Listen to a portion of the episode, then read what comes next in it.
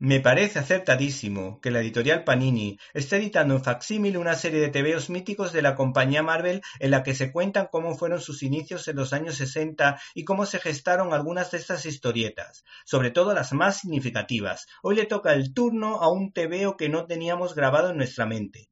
Nos estamos refiriendo al asombroso Spider-Man Si este es mi destino, donde se percibe el indomable talento del dibujante Steve Ditko y uno de los guionistas más importantes de la historia del noveno arte, Stan Lee, aunque no nos olvidamos de otros muchos como Goscinny, Frank Miller, Alan Moore, Hugo Pratt, Jeff Love o Roy Thomas.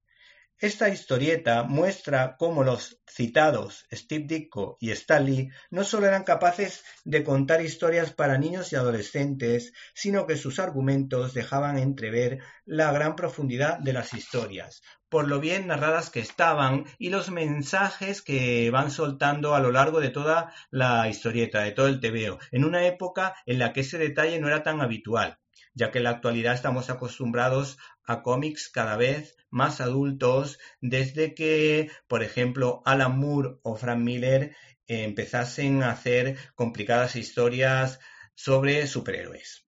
Esta aventura de nuestro queridísimo vecino y amigo Spider-Man, con el que muchos nos hemos identificado, representa a un adolescente con alguna problemática de la edad como la timidez, que tiene gran talento en los estudios y que cuando se enfunda el traje se convierte en el rey de la comedia por sus simpáticos comentarios mientras lucha contra el villano de turno, en este caso el Doctor Octopus, todo un clásico.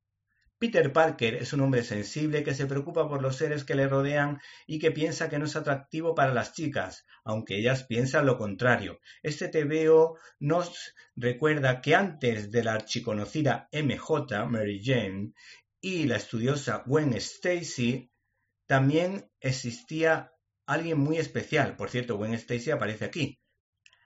Esa persona tan especial se llamaba Betty Brant, que es considerada como la primera novia de Peter Parker. ¿Te está gustando este episodio? Hazte fan desde el botón Apoyar del podcast de Nivos. Elige tu aportación y podrás escuchar este y el resto de sus episodios extra. Además, ayudarás a su productor a seguir creando contenido con la misma pasión y dedicación.